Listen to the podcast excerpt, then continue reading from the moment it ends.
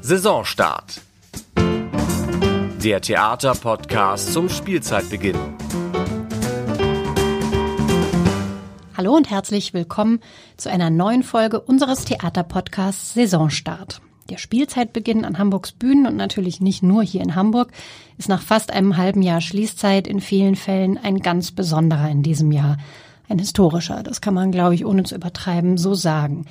Wir wollen hier darüber sprechen, wie Theater in der Pandemie funktioniert, wie sich die Theater auf ihr Publikum vorbereiten und einstellen, was gespielt wird, was geplant und wieder umgeplant werden muss, was vielleicht schon gespielt wurde, welche Herausforderungen es gibt und worauf man vor allem Lust haben sollte. Heute sind zwei Theatermacher bei mir im Studio zu Gast, die für ganz unterschiedliche Häuser verantwortlich sind und die doch auch Gemeinsamkeiten haben. Beide führen Theater ohne eigene Ensembles, in denen die freie Szene eine Bühne findet. Und beide konnten schon erste Erfahrungen mit Publikum unter den neuen Bedingungen sammeln. Einmal im kleinen, sehr übersichtlichen und einmal doch in einem ganz schön großen Rahmen. Mein Name ist Maike Schiller. Ich freue mich, die Intendantin der Theaterfabrik Kampnagel zu begrüßen. Herzlich willkommen, Amelie Deufelhardt. Vielen Dank. Und mit ihr zu uns ins Saisonstartstudio gekommen ist der Leiter einer nicht nur im Vergleich mit Kampnagel kleineren Bühne, nämlich des Lichthoftheaters in Bahrenfeld. Herzlich willkommen, Matthias Schulze-Kraft. Danke, dass ich hier sein darf. Amelie Deufelhardt, Sie haben zwar noch nicht das ganze Programm der kommenden Spielzeit offiziell vorgestellt, aber ja schon reichlich Erfahrung mit Publikum sammeln dürfen auf Kampnagel, wo eines der wenigen Kulturfestivals dieses Sommers überhaupt stattgefunden hat. In Salzburg gab es auch eins, ähm, aber hier war das internationale Sommerfestival bis Ende August und es hat tatsächlich stattgefunden. Es war Publikum da, ganz schön viel Publikum. Wie war das zum Teil wieder richtig gefüllte Hallen zu haben, wieder Publikum dort zu haben und was kann man daraus für die Spielzeit lernen? Also ich hatte ja eigentlich schon ich glaube, zwei Wochen nach dem Lockdown den Gedanken, wir müssen auf jeden Fall so schnell, wie es überhaupt nur geht, wieder live spielen, weil Theater ist nun mal einfach live und digital. Äh, digitales Theater kann auch sehr interessant sein, aber äh, unsere Bühnen, unsere Strukturen, dafür, brauchen wir Live-Events. Und wir haben ja im Juni schon ein ganz kleines Festival gemacht, das Live Art Festival Damals durften sich ohnehin nur 50 Menschen versammeln, aber mit Performance Liefer Service von der Geheimagentur, mit der Europatour und so weiter. Und die Frage mit dem Sommerfestival war ganz schön lange offen, ob es stattfinden kann, weil wir wussten es einfach nicht. Und gleichzeitig äh, äh, muss man ja ab einem bestimmten Zeitpunkt entscheiden, laden wir die Künstlerinnen und Künstler jetzt aus oder können sie kommen. Ähm, Andras Schiebold, der künstlerische Leiter vom Sommerfestival, wollte auch, also er wollte natürlich auch das Festival machen, klar. Hat mehrmals umgeplant, glaube ich. Also mehrfach also umplanen. Das um. Festival ist am Schluss ein anderes geworden als ursprünglich geplant. Aber ich glaube, äh, seine Strategie am Ende einen großen Teil der Veranstaltungen in den Garten zu legen. Wir hm. haben ja in, äh, auf Kampnagel das riesige Glück, dass wir ein sehr großes Außengelände haben ähm, und das, das, Wetter auch entsprechend war. Und wir hatten das Glück, ja seit Corona, dass das Wetter eigentlich durchgängig immer gut war. Und auch diesen Sommer bis auf zwei Tage war das Wetter fantastisch. Und das war eigentlich so ein bisschen der Schlüssel äh, zum Erfolg. Wir hatten in den Hallen nur sieben Vorstellungen. Normalerweise haben wir deutlich mehr als doppelt so viel. Wir durften ja auch nur weniger als ein Drittel des Publikums reinlassen. Und draußen auf dem großen Gelände konnten wir unser Publikum eben zerdienen. Wir haben die Gartenlandschaft mindestens verfünffacht. Hm. Äh, dadurch konnten wir auch fünfmal so viele Menschen in den Garten bringen. Es gab und auch neue Bühnen, die es in den vergangenen Jahren gar die nicht gab es alle vorher nicht. Es gab hatte. eine Kanalbühne äh, direkt am Kanal, es gab eine Waldbühne äh, äh in unserem hinteren Garten und eine äh, große Bühne auf der Piazza. Und da haben jeden Abend Konzerte, Performances, äh, äh, überwiegend Konzerte, überwiegend von lokalen Bands äh, stattgefunden. Was ich einen sehr guten Ansatz finde in Zeiten von Corona, weil das Reisen ist so unsicher, auch Bands aus der ganzen Welt herzuholen, jede einzelne Reise, und wir hatten ja auch internationale Gruppen da, macht riesige Probleme. Das sehen wir jetzt auch für die Planung der Spielzeit. Darüber sprechen wir auf jeden Fall gleich noch. Aber dennoch finde ich die Frage interessant. Es gab ja auch andere Festivals, die viel draußen hätten machen können, die aber sehr frühzeitig abgesagt haben oder auch später noch abgesagt haben und eben nicht stattgefunden haben. Was ähm, macht man denn auf Kampnagel anders? Was anderswo möglicherweise nicht geht. Sind Sie da wagemutiger einfach? Ist Kampnagel ein Also wagemutigerer waren, ich, Ort? Ich, ich glaube, für die Kulturbehörde gelten wir jetzt als so Paradebeispiel äh, für eine sehr gute Umsetzung aller Corona-Regeln. Wagemutig würde ich nicht sagen, aber ehrlich gesagt, ich würde mir Sorgen machen, wenn wir zu lange nicht spielen. Ich finde, das ist unsere Aufgabe. Unsere ganze Struktur verlangt, dass wir live spielen. Und deshalb haben wir uns eben dafür entschieden und eigentlich selbst die Produktionen, die stattgefunden haben, standen strukturell auf der Kippe. Der Wagemut ist vielleicht der, das Risiko einzugehen, dass es am Schluss doch nicht klappt, dass eine der Kompanien, die in der K6 in der großen Halle spielen, am Schluss doch nicht einreisen dürfen. Aber auch natürlich das Risiko einzugehen, dass sich doch jemand mit Corona infizieren könnte. Und ich glaube, dafür braucht man eine klare Strategie. Unsere Strategie war, es dürfen auf gar keinen Fall auf unserem Gelände Corona-Hotspots entstehen, also sprich Infektionen von vielen Menschen. Dass ein einzelner Mensch sich irgendwo, ob bei uns oder woanders, äh, äh, an, mit Corona anstecken kann, kann niemand verhindern. Aber wir müssen, und es ist unsere Verantwortung, verhindern, dass sich größere, größere Gruppen auf dem Gelände anstecken könnten. Und ich glaube, ja, vielleicht waren wir da ein bisschen kühner, aber auch mit dem unbedingten Willen, auch unseren Künstlergruppen gegenüber, den Künstlerinnen, mit denen wir seit vielen Jahren arbeiten, da gibt's ja auch Verbindlichkeiten. Und wir wollten, dass sie auftreten. Und das war natürlich sehr besonders, weil als wir das Festival gestartet haben dann, war es eigentlich für fast alle Künstlergruppen, die bei uns aufgetreten sind, der erste Auftritt, auch mhm. für die Bands. Und fast jedes Publikumsmitglied war zum ersten Mal seit sechs Monaten das wieder ich im Theater. Sagen. Für uns beide, Matthias Schulze-Kraft, wir haben uns getroffen auf der äh, Eröffnung dort war es das erste Mal wieder ähm, das Publikum sein. Ja, und das war ja auch auch wieder ein ungewohntes Gefühl, fand ich. Also ja. das deutet ja auch nochmal auf so ein Thema hin, was wir auch gemeinsam haben. Wir müssen unser Publikum auch wieder erst an uns gewöhnen, beziehungsweise es, ähm, dass wir Hygienevorschriften einhalten und natürlich dafür sorgen, dass bei uns keine Hotspots entstehen, das ist eigentlich fast selbstverständlich. Aber das Vertrauen des Publikums darin wieder zu gewinnen, das ist wirklich keine einfache Aufgabe. Es gibt äh, Theater, bei denen, ähm, so hören wir, läuft der Vorverkauf gerade ziemlich schleppend. Also die Leute sind möglicherweise ja. doch noch ängstlich, wenn das vielleicht der Grund ist. Wir wissen es ja auch nicht. Viele sind vielleicht auch nicht mehr bereit, in die Innenstadt zu kommen, wenn sie in, draußen in ihren Vororten im Homeoffice sitzen, sich noch aufzumachen, kann auch ein Grund sein. Es ist alles so ein bisschen Spekulation. Ähm, wie gut war denn das Sommerfestival auch im Vergleich zu anderen Jahren verkauft? Das Sommerfestival, ich glaube, wir hatten eine Auslastung von 95 Prozent. Denkt man jetzt natürlich erstmal, ist ja einfach weil wir ohnehin nur weniger als ein Drittel der Plätze besetzen durften. Aber das betrifft ja die anderen Häuser, die jetzt genau, Schwierigkeiten haben. Genau, aber was Andras und Siebold äh, und ich vorher gedacht hatten, die wir natürlich beide äh, auch unglaubliche Optimisten und Zukunftsschauer und Visionäre sind, wir hatten eigentlich gedacht, nach einer Woche werden die Leute mit tränenden Augen vor unserer Kasse stehen und nichts mehr bekommen. Und so war es auch nicht. Die Vorstellungen haben sich eigentlich ausverkauft wie immer. So im Laufe des Festivals hat sich dann alles ausverkauft.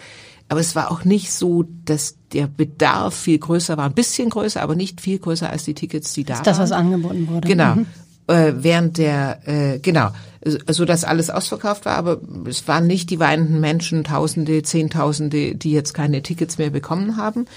Und äh, ich sehe das genau, genau gleich wie Matthias Schulze-Kraft. Wir wir müssen dran arbeiten. Ich glaube, das machen auch alle Kunstinstitutionen im Moment, dass das Publikum wieder Vertrauen bekommt, auch in Innenräume zu gehen und dass sie auch merken, wir wurden ja von der Politik alle Theater lange als so besonders gefährlich äh, stigmatisiert.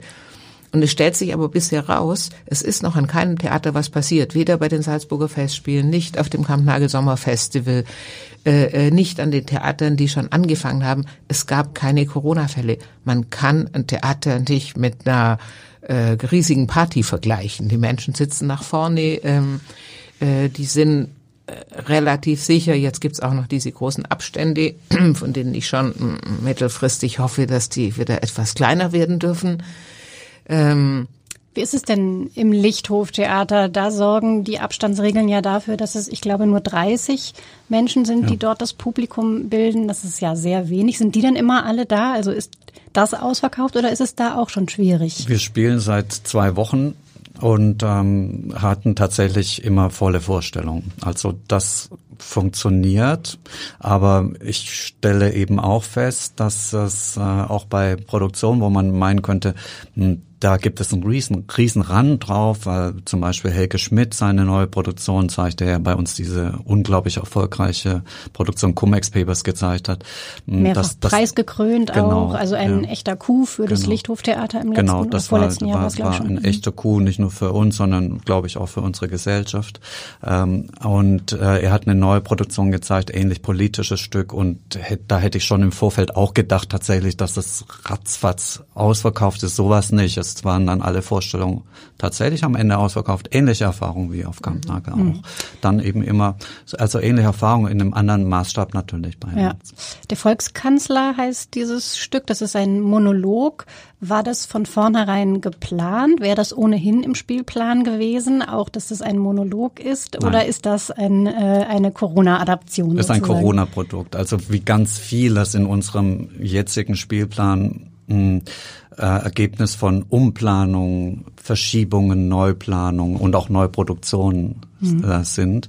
Mm, also Volkskanzler tatsächlich mm, wurde dann äh, produziert für ein Festival, Asphaltfestival in Düsseldorf und wir haben es als Eröffnung dann zusätzlich mit reingenommen in den Spielplan, weil das nicht nur ein wichtiges Thema anspricht, sondern einfach auch mit einer Ein-Personen-Performance passt. Und so sind jetzt einige ähm, Veranstaltungen im Moment, die neu dazugekommen sind und wo ich geguckt habe, ja, was können wir jetzt eigentlich machen?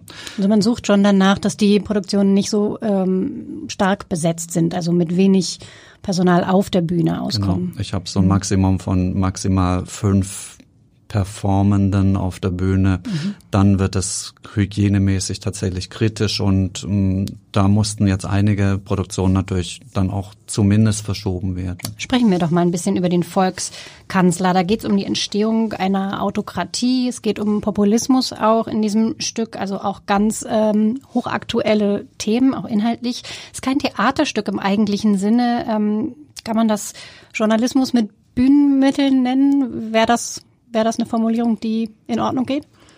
Ja, kann man so sagen. Also es ist ein journalistischer Text, der in der Süddeutschen Zeitung äh, äh, publiziert wurde von Maximilian Steinbeiß und ähm, es, man, man hat auch dem Abend angemerkt, dass es eigentlich ein ein journalistischer Text ist und sie haben eine sehr gute Umsetzung für diesen Text bekommen, aber äh, es hat schon dann schon deutlich perform, performative Anteile gehabt, weniger Theateranteile der mhm. Abend. Aber es geht um den Inhalt und die Kunst macht das, was Politik seit Jahren versäumt. So ähm, war das zu lesen in einer Kritik nach den Cum-Ex-Papers, ähm, die ja wirklich allesamt geradezu hymnisch waren, die Kritiken zu diesem Stück. Also ähm, da vielleicht auch so eine Verbindung. Ähm, ist es eine Aufgabe von Theater heute, das auf der Bühne zu machen, was die Politik versäumt, so wie es dieser Kritiker offenbar gelesen hat? Ja, ich finde ja, Theater hat immer eine politische Aufgabe und manche nehmen die mehr und manche weniger wahr. Also es gibt kein unpolitisches Theater, wie es keine unpolitische Kunst gibt. Wir nehmen diese Aufgabe stärker wahr und mh, hm, da da wir es mit KünstlerInnen zu tun haben, die eben häufig auch Probleme oder Themen dort spüren, wo sie noch niemand anders spürt. Also einfach ein sehr großes, sensibles Gespür haben für das, was womöglich kommt, äh, kann es dann immer mal wieder passieren, dass solche Themen bei uns früher auf die Bühne kommen, als sie sich gesellschaftlich durchsetzen. Und das war bei Cumex Papers dann ganz deutlich der Fall. Und man sieht da, das Thema ist noch längst nicht auserzählt. Wir haben es jetzt sehr aktuell wieder mit den neuen äh, Enthüllungen über die Verstrickung von Olaf Scholz und so weiter in diese Geschichte wieder auf dem Tapet und mh, wir werden auch theatral dranbleiben sicherlich. An also es wird Cum-Ex Papers Teil 2 geben? Ja, wir haben da erste Überlegungen dazu. Mhm. Äh, vor 30 Leuten zu spielen, das lohnt sich vermutlich zumindest finanziell nicht wirklich. Die Stadt wird auch da ähm, eingesprungen sein. Ähm, man wünscht aber ja auch nicht nur, dass es finanziell ausgeglichen ist, sondern man wünscht diesen Stücken natürlich mehr Zuschauer. Wären denn da andere Dinge möglich? Zum Beispiel, dass das Lichthof zu Gast bei Kampnagel in einer größeren Halle ist, wo es vielleicht zumindest so viel Publikum hätte, wie es eigentlich im Lichthof haben könnte. Ist sowas denkbar, was man vielleicht früher nicht so angedacht hätte, aber unter solchen Umständen jetzt möglicherweise so eine Art Nachbarschaftshilfe?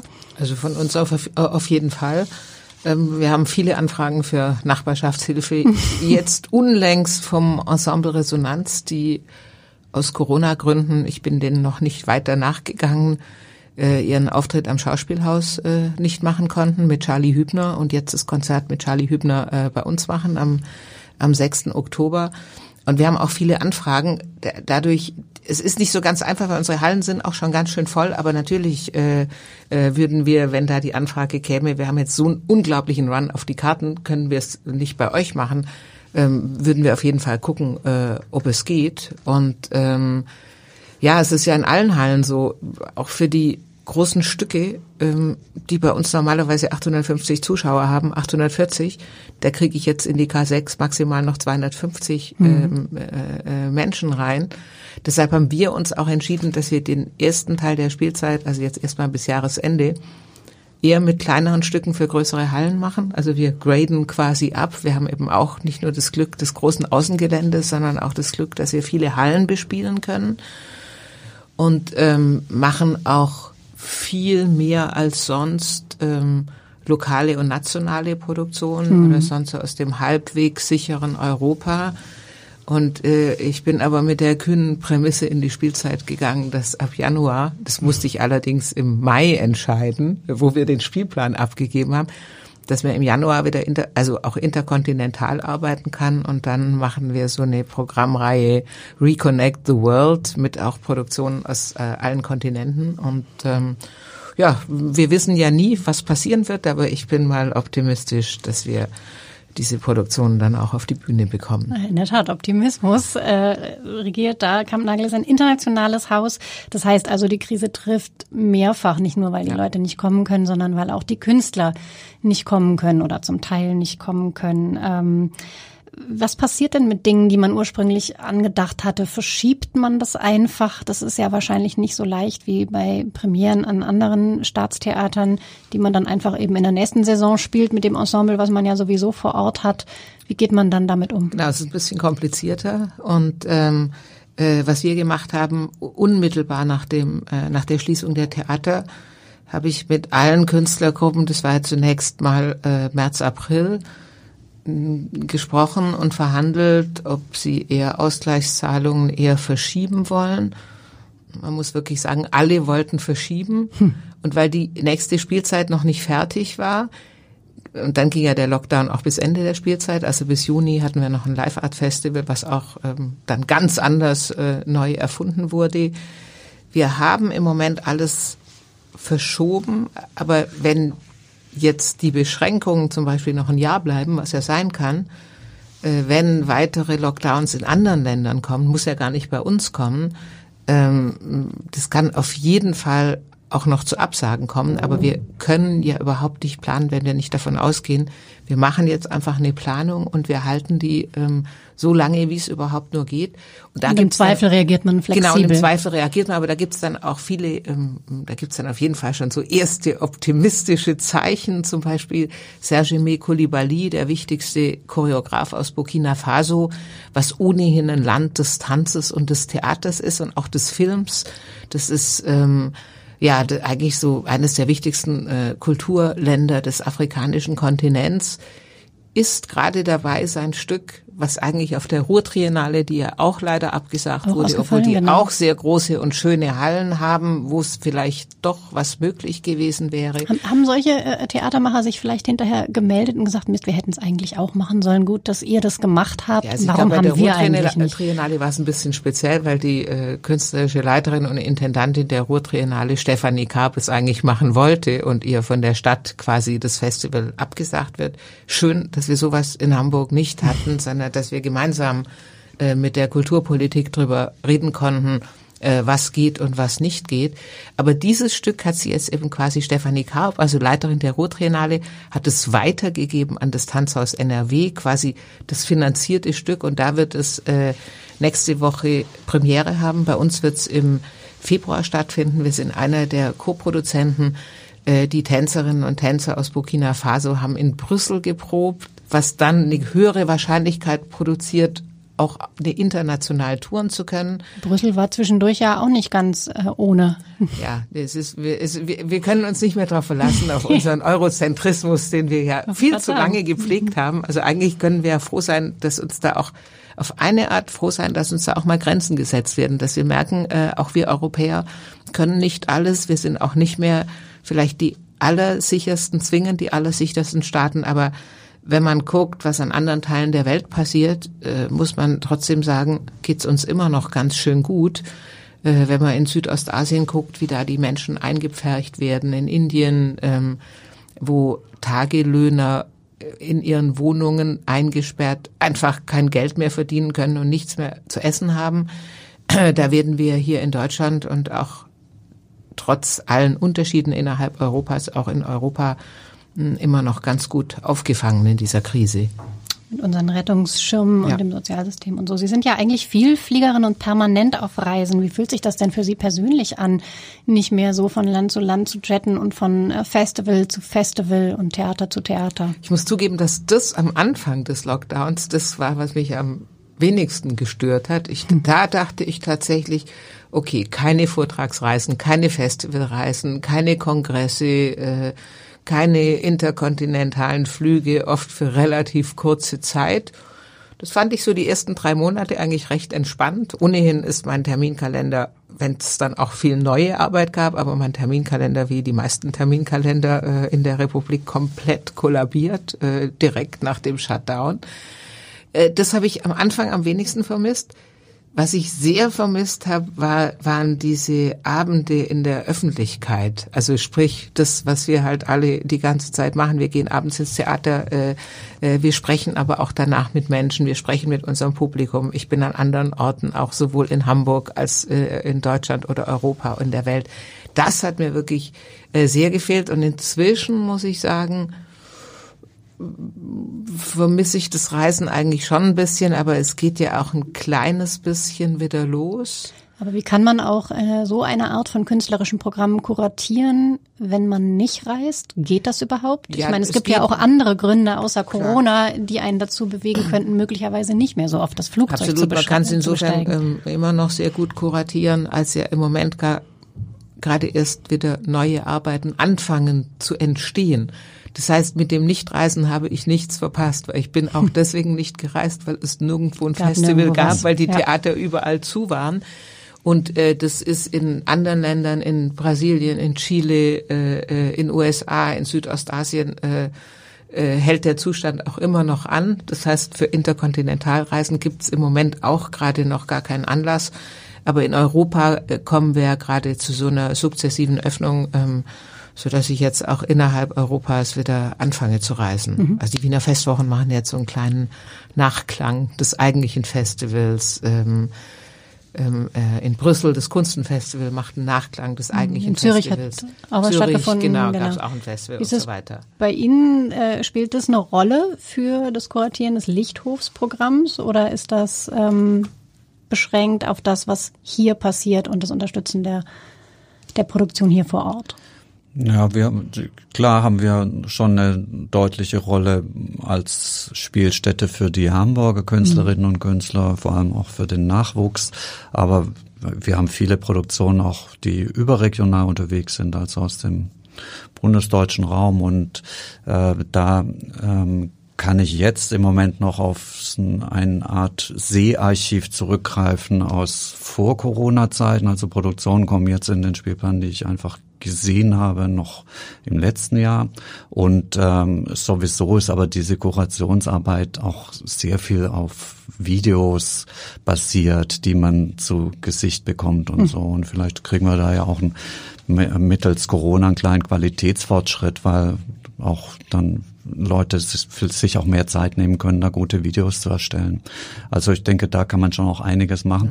Das ist immer natürlich auch ein Wagnis und auch spannend für mich auch, dann ähm, solche Produktionen dann live auf der Bühne zu sehen, dann auf der eigenen Bühne, die man vorher nur im Video gesehen hat, auch für mich dann immer eine Überraschung manchmal, hm. äh, zum größten Teil dann zum Glück eine positive Überraschung. Ja.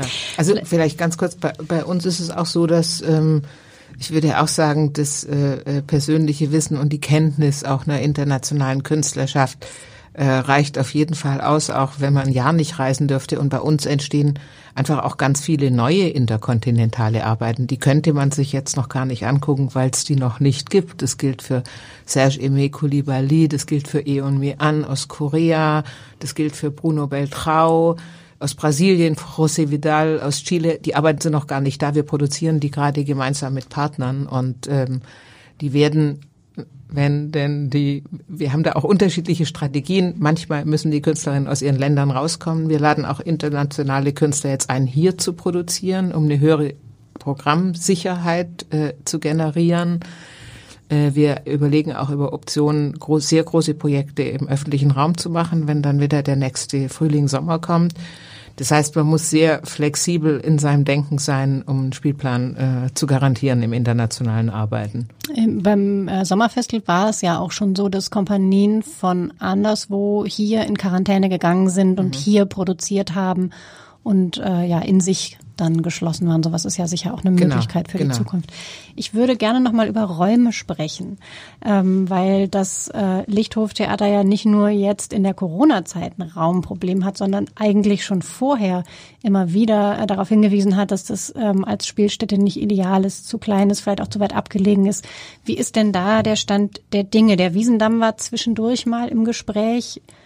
Ja, Wiesendamm sind wir leider wieder rausgefallen aus unterschiedlichsten Gründen. Ähm, ja, es ist, es gibt, ähm, es gibt einfach ein strukturelles eine strukturelle Lücke in Hamburg in der freien Szene. Das ist eine, das ist eine, eine Raum, räumliche Lücke zwischen solchen Häusern wie Lichthofen und Sundtheater und Kampnagel ist einfach eine, eine gigantische, ja. Gigantischer Sprung. Also auch für KünstlerInnen in Hamburg, die sich entwickeln wollen, sagen wir mal aus einer Regionalität oder Lokalität in eine Internationalität, da fehlt einfach ein Zwischenglied, so dass man sich mhm. auf, auf in eine größere, in größere Räume rein entwickeln kann. Und tatsächlich haben wir schon sehr lange den Plan, und das Vorhaben, diese Lücke zu schließen. Wir, die, das Potenzial hätten wir auf alle Fälle. Und ähm, ja, im Moment gibt es tatsächlich eine Option, die wir verfolgen, aber ich, es ist noch so unsicher. Ich, wir, ich, ich habe eine ganze Schublade voll mit Plänen, mit Architekturzeichnungen an den unterschiedlichsten Orten dieser Stadt, wo Lichthoftheater reingezeichnet ist. Das ist eigentlich toll. Das, das ist ganz ist, toll. ich habe schon Stadt so viel, wahrscheinlich ja, absolut, kennen. absolut. Uns kann man überall denken auf alle Fälle. Und ähm, das heißt, die Räume gibt es, die Räume in der Größe auch, äh, die Sie anpeilen, die Im sind Moment haben vorhanden. wir, wir haben ja ein Projekt, ein wir haben ein Projekt an äh, gerade, das sehr heiß ist, sage ich mal so. Aber mehr kann ich im Moment tatsächlich noch nicht sagen, will ich auch nicht, weil weil auch schon so viel Enttäuschung mit äh, mit Projekten verbunden ist, die auch schon hundertprozentig sicher waren, aber am Ende dann nicht stattgefunden haben. Bille? Kraftwerk Bille, ja, das hatten wir tatsächlich, waren wir da auch schon sehr nahe dran und uns dann aber dagegen entschieden, weil wir einfach finden, wir machen manchmal doch schon sehr widerständige Sachen, Sachen, die exotisch sind und die äh, von denen wir von denen wir uns wünschen, dass wir ein breites Publikum bekommen, die es auch wert sind, ein breites Publikum ähm, ähm, zu bekommen aber dann muss, müssen wir den Weg so kurz wie möglich machen und die Möglichkeit zu den Produkten und Produktionen so einfach wie möglich. Mhm. Und Kraftwerk Bille wäre, es liegt doch leider so ein bisschen zu abseits und äh, wir würden mit einer sehr speziellen Kunst nochmal an einem sehr speziellen Ort sein. Und das ist für mich eins zu viel. Ich glaube nicht an diesen Ort für diese Art Theater, die wir machen. Mhm. Kampnagel hat dagegen äh, gerade einen Lauf, was die Räumlichkeiten angeht. Ähm, also es wird in absehbarer Zeit alles neu und schön. Ähm, und Kampnagel ist gerade zum vierten Hamburger Staatstheater geworden. Was bedeutet das? Was hat sich verändert? Was verändert sich noch? Faktisch wahrscheinlich erstmal eigentlich gar nicht so viel, oder? Genau, also ähm, äh, das vierte Staatstheater hat ähm, also ich finde, dass es eine riesige Anerkennung ist für unsere Arbeit und dass es auch ein Meilenstein ist für die internationalen Produktionshäuser in Deutschland, weil keines der anderen ist Staatstheater. Alles sind Theater, die irgendwann mal gegründet wurden aus einer Fabrik, aus einem äh, äh, aus einem anderen leeren Raum, aus einem Reitstall und so weiter. Und äh, ich glaube, diese Anerkennung mit einer Gleichstellung von internationalem Arbeiten ohne eigenes Ensemble. Ähm, äh, das finde ich ähm, wirklich bemerkenswert, äh, dass sich dafür äh, die Freie und Hansestadt und auch unser Kultursenator federführend sicher Carsten Proster entschieden haben. Also insofern bin ich froh, dass es so ist. Es bedeutet natürlich nicht, dass wir ein Ensemble engagieren würden. Kampnagel wird natürlich der international arbeitende Ort bleiben, äh, der auch immer gewesen ist. Es wäre ganz und gar sinnlos zu sagen, wir machen jetzt noch ein äh, drittes, äh, nicht privates Repertoiretheater. Aber in Corona-Zeiten muss ich sagen, ist es auch ähm, ganz angenehm, so Staatstheater zu sein. Ich war ja früher, äh, also ich hatte, habe noch nie ein Staatstheater geleitet.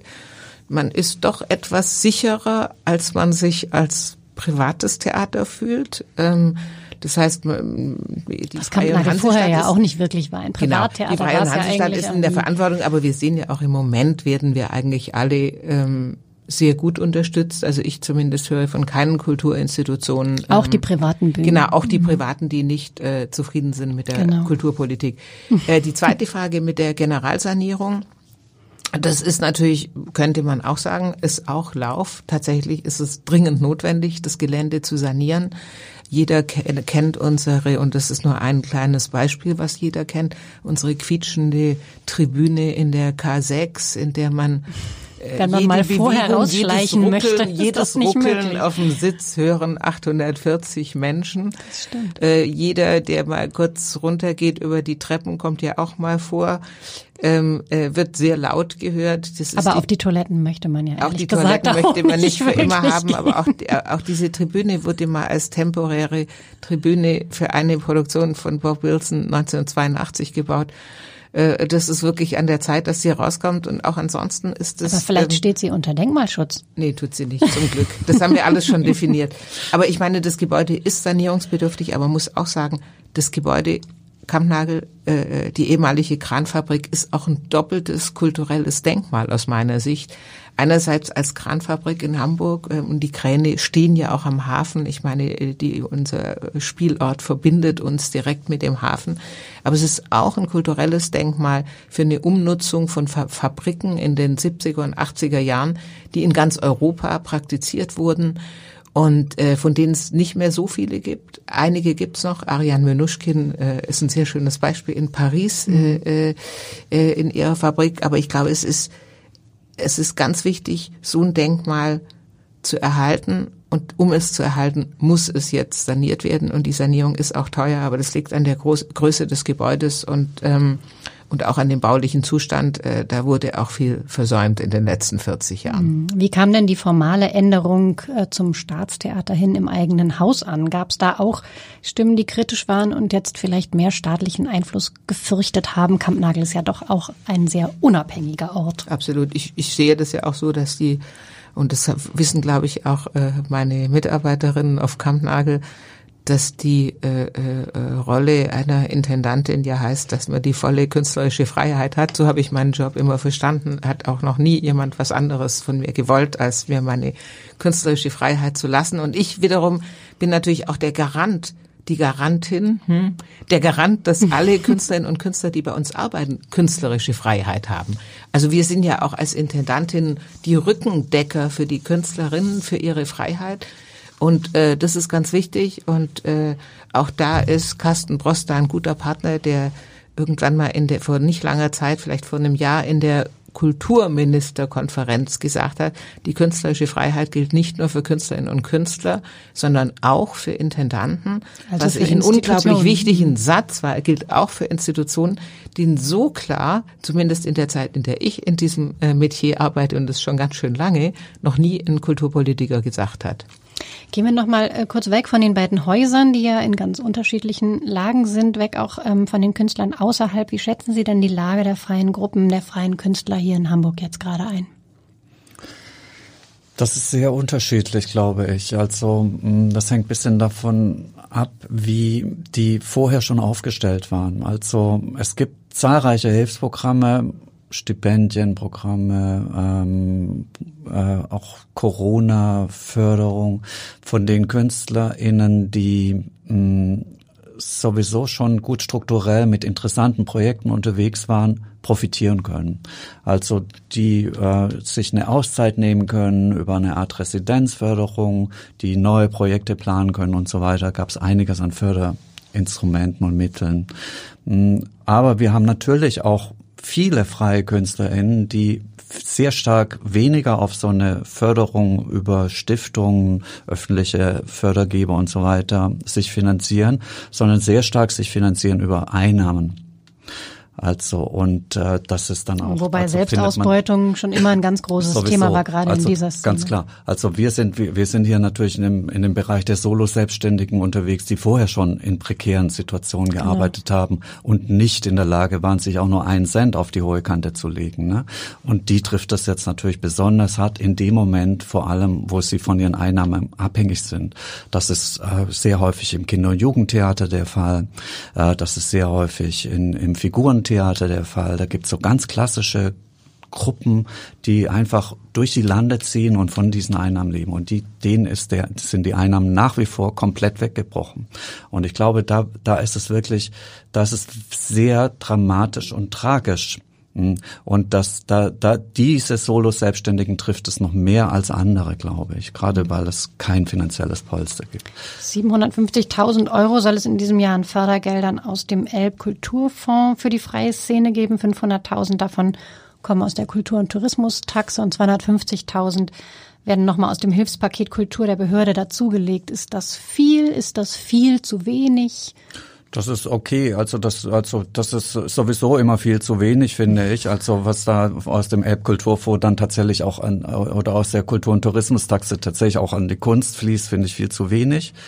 Äh, auch unfair, aber äh, es ist bisschen mehr als sonst. Aber es ist da kann man jetzt nicht sagen, dass mehr KünstlerInnen, deutlich mehr KünstlerInnen davon profitiert haben. Das trifft die, die, die ich gerade genannt habe, nicht. Mhm. Natürlich wünscht, also ist es toll, dass mehr Projekte entstehen konnten und soweit ich es gesehen habe, sind auch wirklich interessante Sachen daraus gefördert. Ich glaube auch einige ja. bei uns leider keines, verstehe ich jetzt nicht. Wir hatten auch schöne mit dem Rennen.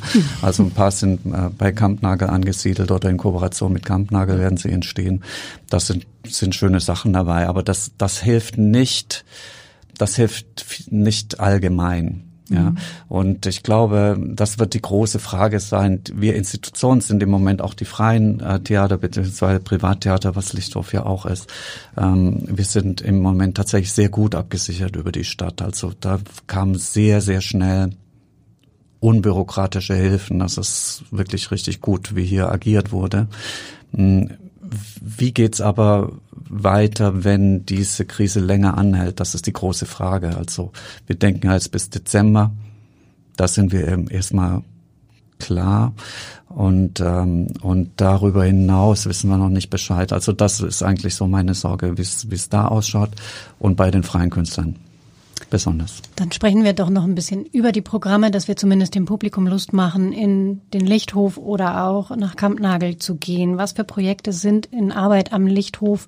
Wofür, was soll man sich vormerken? Wofür soll man unbedingt Karten kaufen? Eigentlich soll man unbedingt für alles Karten kaufen, das würde aber jeder jetzt an dieser Stelle sagen in meiner Position.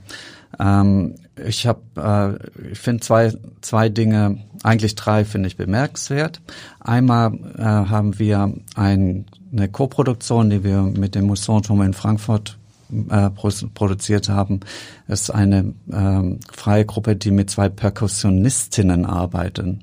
Äh, sie haben, werden ein großes Klangobjekt aufbauen, das besteht aus Marimba, Phon und äh, Xylophon und so weiter auf der Bühne.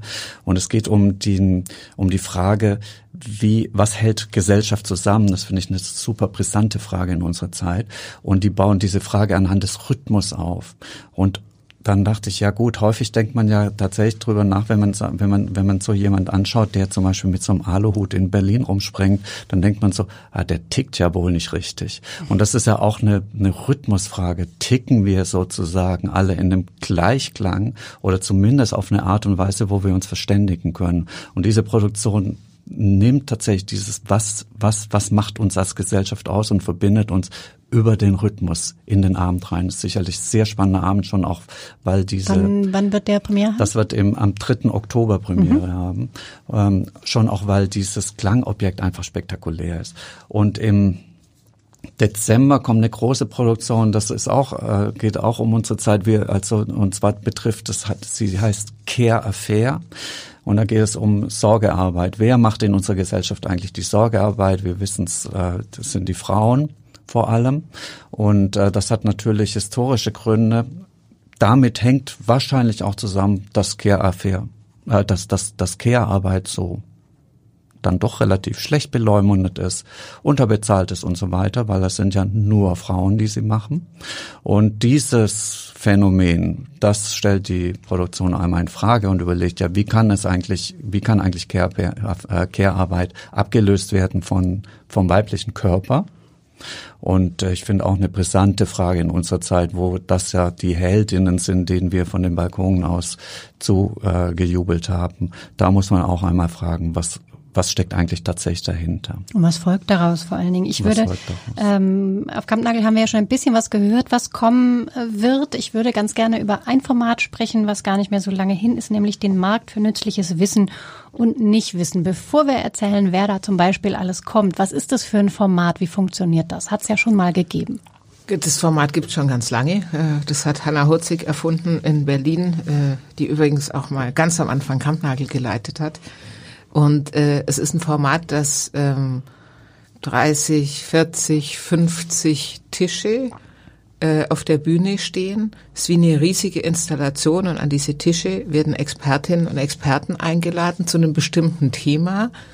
Und jeder Zuschauer kann sich einen Experten auswählen. Das heißt, es sitzen immer zwei Menschen an einem Tisch und der Experte, die Expertin äh, geben ihr Wissen weiter. Der Zuschauer kann auch fragen. So ein bisschen gleich, wie so ein TED-Talk auf einem genau, Marktplatz. TED-Talk auf zwei, zwei Plätzen, aber gleichzeitig mhm. sitzen auch noch Zuschauer auf der Tribüne und können sich reinhören in diese Talks.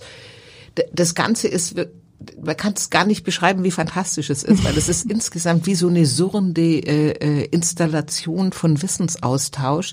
Alle sind so ähm, eher euphorisch in ihrem, das ist eine sehr ungewöhnliche Situation übrigens, auch sowohl für die Expertin als auch für die Befragenden, was die Zuschauerinnen sind, weil man ist es ja nicht gewöhnt als Experte einer Person sein Expertenwissen, normal hält man ja einen Vortrag oder redet zu einem Seminar und auch der Zuschauer ist es nicht gewöhnt, ähm, von einem Experten sein Superwissen zu bekommen. Äh, das, das Thema ist eigentlich, es geht um alle Fragen rund um diese Zeiten, in denen wir leben. Koronäische Zeiten ist quasi das Thema. Aber die werden sehr umfassend beleuchtet. Also das sind Schülerinnen und Schüler, Lehrerinnen, Pfleger, äh, Virologen natürlich jede Menge, Rechtsanwälte, eine Schamanin ist da und so weiter.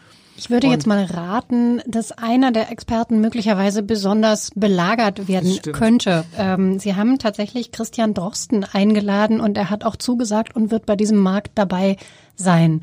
Ich bin verblüfft, dass er das macht. Genau, ich bin auch verblüfft, aber das war wieder so eine kühne Geschichte von mir, dass ich zu den Kuratoren gesagt habe, na gut, wenn wir jetzt so einen Schwarzmarkt machen, der hier ausgeht eigentlich von dem Virus, müssen wir natürlich unseren ich nenne ihn jetzt mal äh, Nationalvirologen einladen. Er ist mit, auch wenn er immer sagt, es stimmt nicht, er ist auf jeden Fall der wichtigste Berater der Politik. Sein Podcast war so einflussreich, äh, wie, glaube ich, in einem ganzen Jahrhundert kein wissenschaftlicher Beitrag. Er ist, er ist eigentlich, hat er Popstar-Qualitäten. Deswegen dachte ich auch, macht es auf jeden Fall total Sinn, ihn einzuladen. Und es war auch klar aus der sehr umfassenden Medienberichterstattung über ihn, dass er durchaus Lust hat, auch mal in anderen Formaten äh, zu arbeiten. Und ähm, Aber okay, wir haben so, Mittelsmann, eine Mittelsfrau in dem Fall ähm, eingeschaltet, weil jetzt Christian Drosten eine E-Mail zu schreiben, hätte ich nicht für besonders sinnvoll gehalten. Das heißt, Es gab die Überlegung, wer von unseren Freunden äh, kennt ihn. Wir haben eine Freundin gefunden, Angela Richter, die auch Regisseurin ist, äh, die mit ihm auch schon ein Interview gemacht hatte. Und sie hat den Kontakt hergestellt und er hat sich wirklich fast spontan direkt bereit erklärt. Die Frau des Malers Daniel Richter. Genau, übrigens. genau, Mhm. da dabei zu sein, obwohl es ja wirklich ein unglaublich demokratisches Format ist. Also er Einerseits ja ist nicht es vorne sehr demokratisch, andererseits ist es natürlich auch ein bisschen ein Jahrmarkt und ihm fällt Genau. so die Rolle der bärtigen Frau zu. Vielleicht war es ja auch nur von meiner persönlichen Lust gesteuert, Christian Drosten auch kennenzulernen. Wer würde ihn nicht gerne kennenlernen? Das ist übrigens auch was, was einen mit vielen Künstlerinnen, äh, es, war auch toll, wie ich zum ersten Mal mit Yoko Ono oder Laurie Anderson in der Garderobe saß. Also es gibt so Dinge, wo man denkt, es gibt Wünsche, die kann man sich in dem Beruf, wenn man es gut macht, erfüllen. Und ich glaube, es gibt noch mehr Leute in Hamburg, die ihn kennenlernen äh, äh, wollen. Aber wie gesagt, er wird nicht im Zentrum sein. Vielleicht kann ich ihn überreden, dann irgendwann auch noch mal einen Vortrag zu halten. Dann können ihn noch mehr Menschen hören. Unser Kultursenator kommt natürlich auch, der ja gerade schon wieder ein Essay geschrieben hat zum Ausnahmezustand. Ähm, ähm, Ich der glaube, das dritte nicht Buch in anderthalb Jahren. Genau, also Er schläft nicht so viel, fantastisch, aber es kommen natürlich auch ähm, äh, äh, eher linke Aktivistinnen wie Karina Bruck, die äh, äh, Rassismus-Spezialistin ist und sich natürlich auch so Fragen stellt, wie ist eigentlich unser Medizinsystem, das ja, wie wir alle wissen, sehr gut ist, aber was ist mit den Refugees? Geht's denen in unserem Medizinsystem genauso gut ähm, äh, äh, wie uns, die wir hier in Deutschland geboren sind und so weiter. Das heißt, es wird wirklich ein sehr breites Spektrum aufgemacht. Yoko Ono, Laurie Anderson und Christian Drosten, das ist doch auch mal eine äh, interessante Reihe an ähm, Menschen, die dort vorbeikommen auf Kampnagel. Ähm, zum Ende unser, unserer Sendung machen wir etwas, was sozusagen zwingend zum Saisonstart-Podcast dazugehört.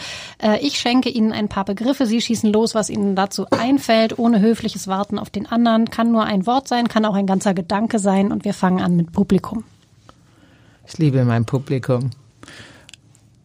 Ähm, jederzeit immer sicher. Und ganz viel am besten. Sorge. Also Sorge ist für mich im Moment, äh, bezieht sich das am ehesten darauf, meine Mitarbeiterinnenschaft davon zu überzeugen, äh, dass das, was wir tun, äh, wirklich richtig durchdacht und auch sicher ist. Ich glaube, das Publikum glaubt uns schon ein bisschen mehr als manchmal die eigenen Leute, wo es unterschiedlichste Konfliktrahmen gibt. Da gibt Sorge in der, innerhalb der ähm, Belegschaft? Naja, Es gibt keine wirkliche Sorge, aber es, es gibt nicht nur Sorge innerhalb der Belegschaft, es gibt Sorge innerhalb unserer Bevölkerung. Wie gehen wir mit, äh, wie gehen wir mit diesem. Mhm. globalen Virus um? Und es bildet sich natürlich in jedem Betrieb ab. Und das finde ich oft sehr anstrengend, weil der eine lebt halt schon wieder ganz normal und der andere äh, lebt immer noch total ängstlich. Und das auszuhalten in einem großen Betrieb, ähm, äh, das macht mir manchmal Sorge, weil ich denke, man müsste ja diese Energie auch zusammen bündeln und so. Ich zitiere mal Angela Merkel, wir schaffen das. Sorge geht für mich ähm, sehr stark auf die gesellschaftlichen Verwerfungen, die sich auftun. Und ähm, damit ist immer die Überlegung verbunden, wie können wir denn als Theater dem entgegenwirken? Und äh, zum Abschluss der Begriff Hamburg. Also ähm, äh, Hamburg denke ich jetzt ja tatsächlich äh, in den letzten Monaten, und da stehen wir ja mittendrin, äh, dass wir Glück haben, dass wir einen, äh, einen Labormediziner als äh, Bürgermeister haben, der ja jetzt auch sehr viel in Berlin ist ähm, und trotzdem auch hier sehr präsent und dass äh, hier die Politik gemacht wird, die tatsächlich, finde ich, sehr umsichtig ähm, mit dem Virus umgeht. Und äh, auch versucht, möglichst viele Bereiche zu überblicken. Genau, also auch im Vergleich mit vielen Institutionen in Deutschland, unterschiedlichsten Theatern, können wir in Hamburg wirklich von Glück reden, dass wir in Hamburg sind und dass sie so umsichtig, klar und äh, unbürokratisch mit der Situation umgegangen wurde bisher. Also Hamburg ist hier in dem Krisenmanagement, was uns betrifft, wirklich ganz weit vorne. Vielen Dank. Ja, wir hoffen ähm, darauf, dass es in den kommenden Wochen und Monaten ganz viel ähm, Glück, ganz viel Applaus, ganz viel Publikum geben wird in den beiden Spielstätten und in allen anderen natürlich auch. Ähm, Das hat jedenfalls Lust gemacht auf das, was da kommt. Wir hoffen auf eine äh, immer stattfindende Saison. Toi, toi, toi. Vielen Dank, Amelie Deufelhardt und Matthias Schulze-Kraft für das Gespräch hier im Studio. Vielen Dank fürs Zuhören da draußen. Die weiteren Folgen des Abendblatt-Podcasts Saisonstart, die gibt es unter www.abendblatt.de slash podcast slash Saisonstart und natürlich in den handelsüblichen Podcast-Apps. Ich freue mich, wenn Sie reinhören und hoffe ansonsten, wir sehen uns im Foyer. Vielen Dank. Bis dann. Vielen Dank. Danke.